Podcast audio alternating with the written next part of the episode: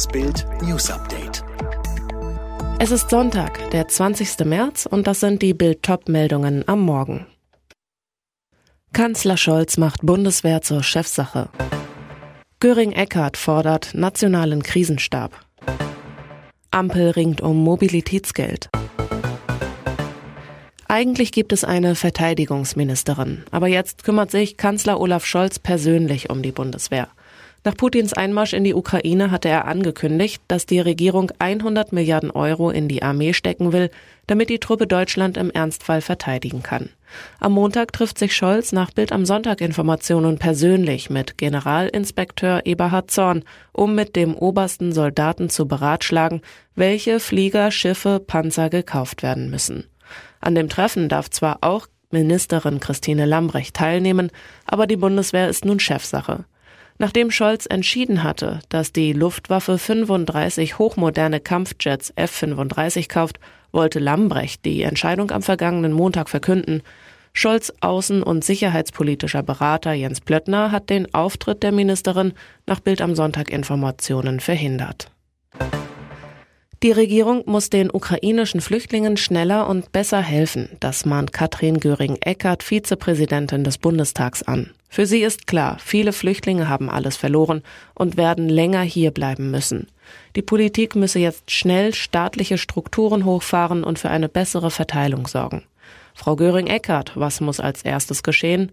Was es jetzt braucht, ist ein ministeriumsübergreifender nationaler Krisenstab im Kanzleramt, wo alle Fragen von der Unterbringung bis zur Versorgung und Kinderbetreuung geklärt werden.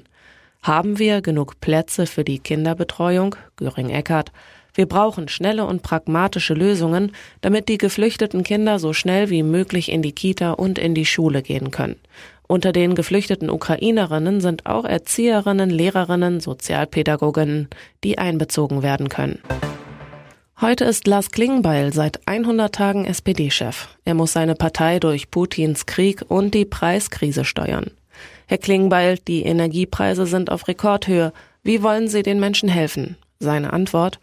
Wir haben ein erstes Entlastungspaket in Höhe von 13 Milliarden Euro auf den Weg gebracht und wir arbeiten intensiv an weiteren Entlastungen. Spätestens in der kommenden Woche erwarte ich eine Einigung in der Ampel. Wer soll profitieren? Klingbeil sagt, wichtig ist, dass wir das Geld nicht mit der Gießkanne ausschütten, sondern diejenigen mit kleinen und mittleren Einkommen gezielt entlasten, denn die sind jetzt am stärksten betroffen. Die Bundesregierung rechnet mit Millionen Flüchtlingen aus der Ukraine. Schaffen wir das? Der SPD-Chef äußert sich zuversichtlich, ich erlebe jeden Tag eine enorme Hilfsbereitschaft der Menschen im ganzen Land. Die Deutschen ächzen unter den hohen Preisen für Sprit, Strom, Gas und die Ampel streitet darum, wie sie die Bürger denn nun entlasten kann. Doch die Gespräche laufen zäh. Als Ausweg aus der verfahrenen Situation brachte Arbeitsminister Hubertus Heil die Mobilitätsprämie ins Spiel. Nach BAMs Informationen aus den Verhandlerkreisen sieht das Konzept eine nach Einkommen gestaffelte Entlastung vor. Bei Arbeitnehmern und Beamten soll das Mobilitätsgeld mit ihrem regulären Monatsgehalt überwiesen werden. Der Arbeitgeber holt sich die Summe vom Staat zurück, indem er entsprechend weniger Lohnsteuer an den Staat zahlt. Vorteil, das ginge schnell und unbürokratisch. Aktuell ringen die Ampelleute über Höhe und Gehaltsstufen. Eine Möglichkeit, wer bis 2000 Euro verdient, bekommt 50 Euro. Bei 2001 bis 3000 Euro Gehalt gibt es 35 Euro. Bei 3001 bis 4000 Euro Verdienst 20 Euro. Es gibt Dinge zwischen Himmel und Erde, die man nicht erklären kann. Und eines davon ist Felix Magath. Was wurde in den sozialen Medien nicht an Spott ausgekübelt über den angeblich altmodischen Magath, dessen Fußballverstand sich auf Medizinbälle und Bergläufe beschränke? Und über Freddy Bobic, der Magath im Abstiegskampf zum neuen Hertha-Trainer gemacht hat.